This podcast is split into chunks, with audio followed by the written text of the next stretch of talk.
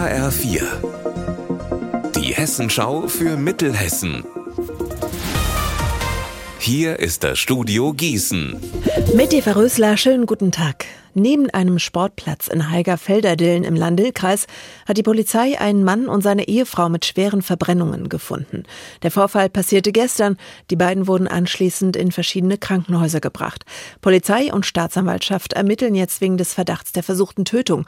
Marc Klug, was ist denn da genau passiert? Die Ermittler gehen bisher davon aus, dass der 59-Jährige erst sich selbst und dann seine Frau mit Benzin übergossen und angezündet hat. Das haben Zeugen bemerkt und der Polizei gemeldet. Als die Einsatzkräfte gegen Viertel vor zehn gestern Vormittag eingetroffen sind, waren beide ansprechbar.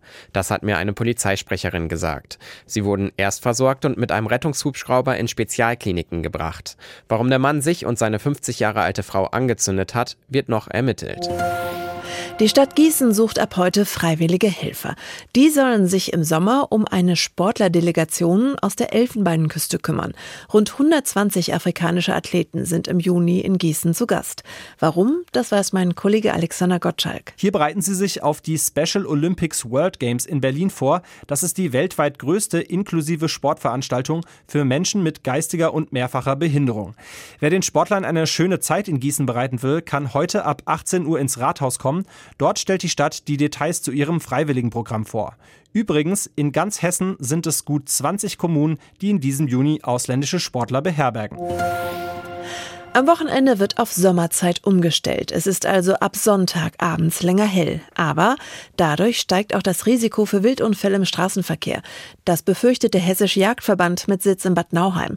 Grund, der Mensch steigt zwar eine Stunde später als bisher ins Auto.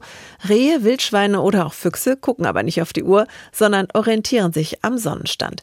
Der Verband hat sich die gemeldeten Wildunfälle in den letzten drei Jahren angeguckt und rechnet vor, so richtig brenzlig auf der Straße wird's im April und im Mai, zwischen 5 und 7 Uhr morgens und zwischen 21 und 23 Uhr abends. Unser Wetter in Mittelhessen.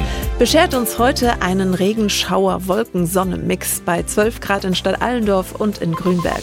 Morgen ist es mehr oder weniger genauso abwechslungsreich. Ihr Wetter und alles, was bei Ihnen passiert, zuverlässig in der Hessenschau für Ihre Region und auf hessenschau.de.